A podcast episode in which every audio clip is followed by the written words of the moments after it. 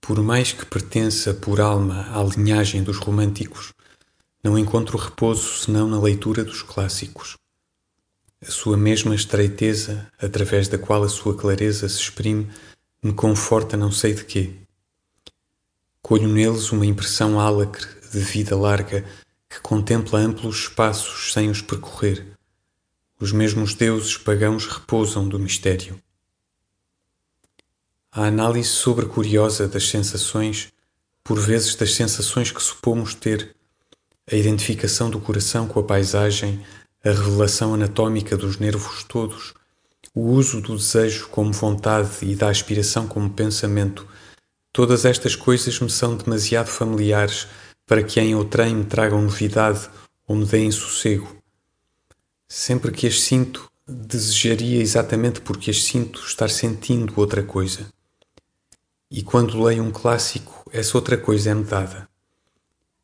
Confesso sem rebuço nem vergonha, não há trecho de Chateaubriand ou canto de Lamartine, trechos que tantas vezes parecem ser a voz do que eu penso, cantos que tanta vez parecem ser-me ditos para conhecer, que me enleve e me erga como um trecho de prosa de Vieira ou uma ou outra ode daqueles nossos poucos clássicos que seguiram de veras a Horácio. Leio e estou liberto. Adquiro objetividade. Deixei de ser eu e disperso.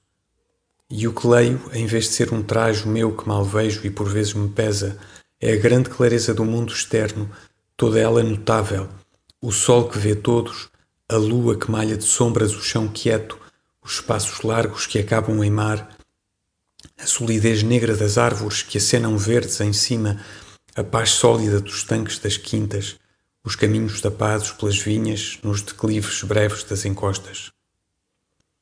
Leio como quem abdica, e como a coroa e o manto régios nunca são tão grandes como quando o rei que parte os deixa no chão, deponho sobre os mosaicos das antecâmaras todos os meus triunfais do tédio e do sonho e subo a escadaria com a única nobreza de ver.